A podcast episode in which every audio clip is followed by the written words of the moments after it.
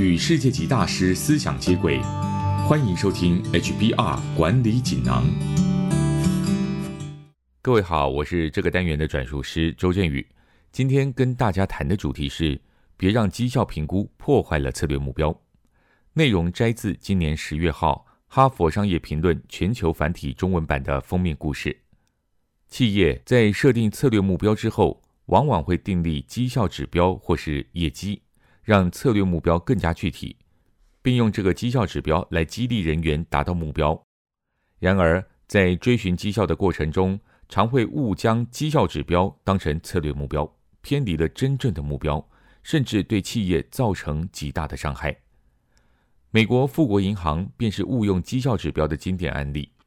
这家公司一直以来都以建立长期顾客关系为策略目标，但近几年来，管理阶层却用交叉销售的业绩作为衡量是否达成策略目标的标准。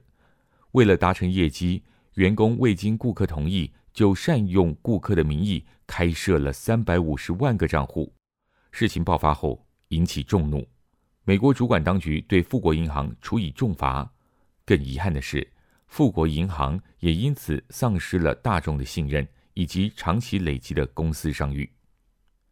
即便商场上不时会出现这类误用绩效指标的案例，但其实企业可以运用一些方法来避免重蹈覆辙。首先，企业应该让负责执行的人参与拟定策略，因为这么做可以让执行者更理解策略，有助于减少误将绩效指标代替策略目标的现象。尤其是负责沟通策略的高阶主管和资深经理。更需要参与最初的制定流程。第二，减少绩效指标与奖励诱因之间的关联性。把薪资奖金与绩效指标连结的做法，往往会让执行者将指标当成最终目标，这是按照绩效给薪很糟糕的一个副作用。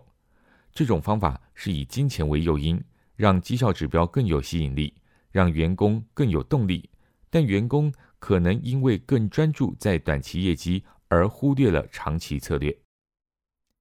第三，使用多种衡量指标。研究显示，如果人们因为达成多个目标而获得奖励，而不是只达成一个目标就获得奖励，就会比较不容易出现以指标替代目标的现象。运用这种方法，企业的长期策略不会只看任何一项单一指标，因此员工。比较不会只看某项单一指标或是业绩。以上摘自《哈佛商业评论》全球繁体中文版，主题为“别让绩效评估破坏了策略目标”。有三种方法可以减少绩效评估破坏策略目标的现象：第一，企业应该让负责执行的人参与拟定策略；第二，减少绩效指标与奖励诱因之间的关联性；第三。使用多种衡量指标。更多精彩内容，欢迎阅读《哈佛商业评论》全球繁体中文版。谢谢你的收听，我们下周见。